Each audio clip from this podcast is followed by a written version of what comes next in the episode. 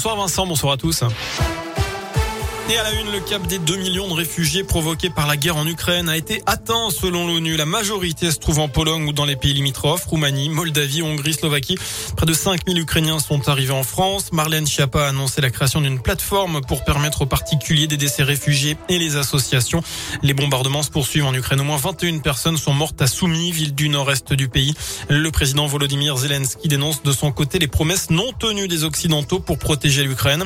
Il réclame toujours des avions pour, je de sécuriser le ciel ukrainien des assassins russes. Conséquence de ce conflit, les prix des matières premières et des énergies flambent. Le litre de gazole a augmenté de 14 centimes en une semaine en France, 7 centimes pour le samplon.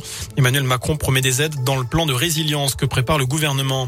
Dans l'actu de ce 8 mars, la journée internationale de lutte pour les droits des femmes, de nombreuses manifs ont été organisées partout dans la région pour dénoncer les inégalités entre les femmes et les hommes et pour dire stop aux violences sexistes et sexuelles. Un rassemblement avait lieu ce matin à saint deux autres au programme en cette fin de journée au Puy et à Rouen. Et puis c'est décidément une journée de grève dans les EHPAD cette fois. Les salariés d'Orpea ont été appelés à cesser le travail ce mardi. Ils réclament de meilleures conditions de travail et une meilleure prise en charge des résidents. Orpea, c'est ce groupe de maisons de retraite mis en cause dans un livre. La direction était accusée de faire passer la rentabilité avant le bien-être des pensionnaires victimes de négligence. Un renforcement des contrôles en EHPAD a d'ailleurs été annoncé par le gouvernement tout à l'heure.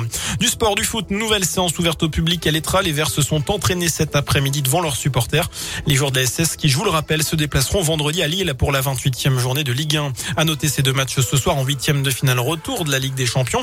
Liverpool, Inter Milan et Bayern Munich, Salzbourg. Enfin du basket à suivre ce soir. La 22e journée de Pro B. Saint-Chamond, toujours leader, reçoit Tours. C'est à partir de 20h et c'est du côté de la Halle Bouloche. Voilà pour l'essentiel de l'actu. Passez une excellente soirée.